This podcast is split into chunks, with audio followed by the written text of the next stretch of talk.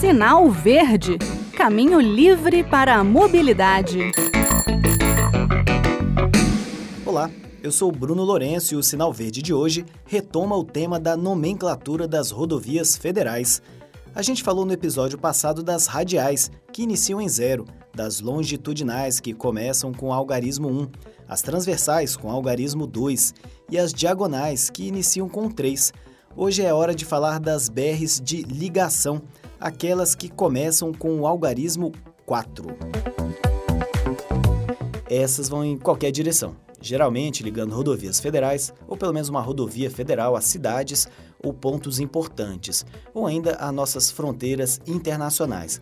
A numeração varia entre 0 e 50, se a rodovia estiver ao norte do, do paralelo da capital federal, e entre 50 e 99 se estiver ao sul.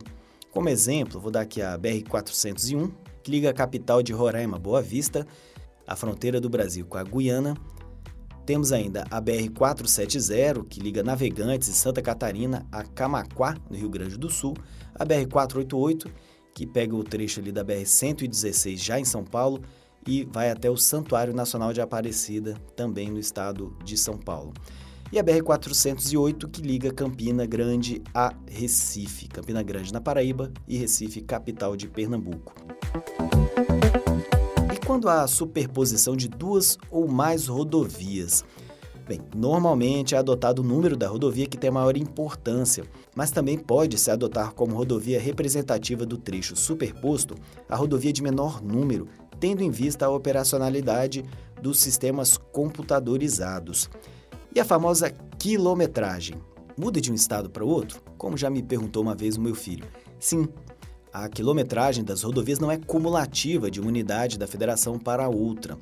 Logo, toda vez que uma rodovia inicia dentro de uma nova unidade da federação, a sua quilometragem começa novamente a ser contada a partir de zero. O sentido da quilometragem nas radiais vai do anel rodoviário de Brasília em direção aos extremos e tendo o quilômetro zero de cada estado no ponto da rodovia mais próximo à capital federal. Nas longitudinais, lembrando, com início 1, o sentido de quilometragem vai do norte para o sul. Eu tenho uma foto do quilômetro zero da BR-101 lá no Rio Grande do Norte, perto de Touros e São Miguel do Gostoso. Mas com as exceções das BRs 163 e 174, que têm o sentido de quilometragem do sul para o norte. Nas transversais, de início 2, o sentido é leste-oeste. Nas diagonais, que iniciam em 3, vão do norte para o sul, mas também com exceções, como as BRs 307, a 364 e a 392. E nas rodovias de ligação, geralmente a contagem da quilometragem segue do ponto mais ao norte da rodovia para o ponto mais ao sul. No caso de ligação entre duas rodovias federais, a quilometragem começa na rodovia de maior importância.